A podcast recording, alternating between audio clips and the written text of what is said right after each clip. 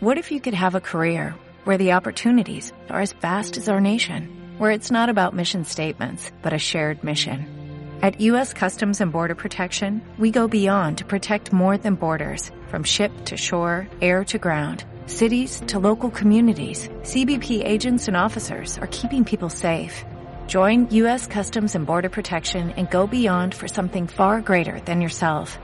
Learn more at cbp.gov/careers. Podcast realizado por Arce con la colaboración de Cedro.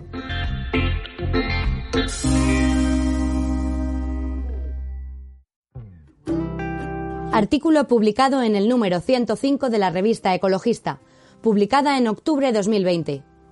Editada por Ecologistas en Acción. Biodiversidad y COVID-19. Editorial.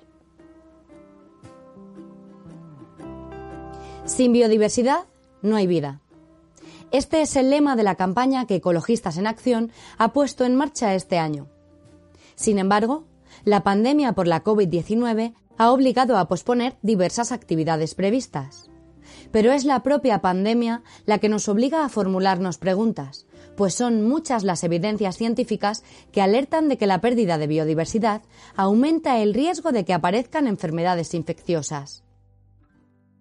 No es de extrañar que, aunque no está del todo claro el origen del virus que hoy nos asola y que ha obligado al confinamiento de millones de personas, haya acuerdo en que la pérdida de hábitats nos expone al contacto con animales y se agrandan las posibilidades de un contagio por zoonosis, enfermedades infecciosas de origen animal. Más del 75% de la superficie terrestre ha sido alterada por el ser humano. Las causas la deforestación masiva, el modelo de agricultura y ganadería imperante y la ocupación permanente del suelo para urbanizar y construir infraestructuras. Hoy no cabe duda de que la pérdida de biodiversidad unida a la crisis climática es uno de los problemas más preocupantes de la emergencia ecológica en la que estamos inmersos. Los datos urgen a actuar ya. Los científicos alertan de que un millón de especies están en peligro de extinción. De ellas, las más vulnerables y menos valoradas son los insectos. Este es el grupo más diverso y abundante del planeta, pues de cada tres especies, dos son insectos, pero su desaparición va a mayor velocidad que el resto, entre ellas las especies polinizadoras.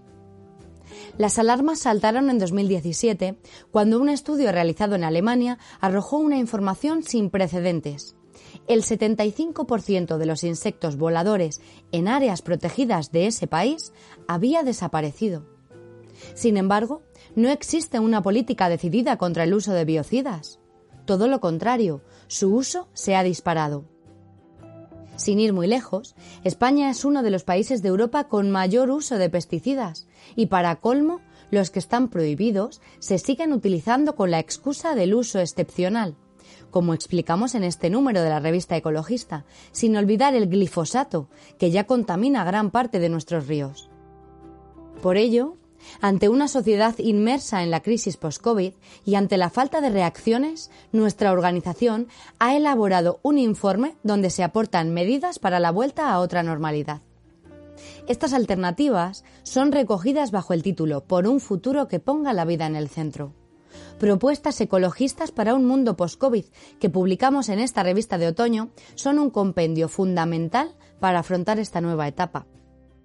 En otro ámbito, Ecologistas en Acción ha interpuesto recientemente, junto con dos organizaciones más, la primera demanda ambiental de estas características en nuestro país contra el Gobierno por su inacción y por incumplir los acuerdos internacionales en materia medioambiental y de derechos humanos. Los tribunales internacionales reconocen que unas condiciones ambientales inadecuadas pueden afectar el disfrute de derechos fundamentales, la vida, la salud el acceso al agua y los alimentos. Hasta la fecha, las medidas son insuficientes. El borrador del Gobierno establece un objetivo de reducción del 23% de las emisiones en 2030, por debajo del compromiso internacional.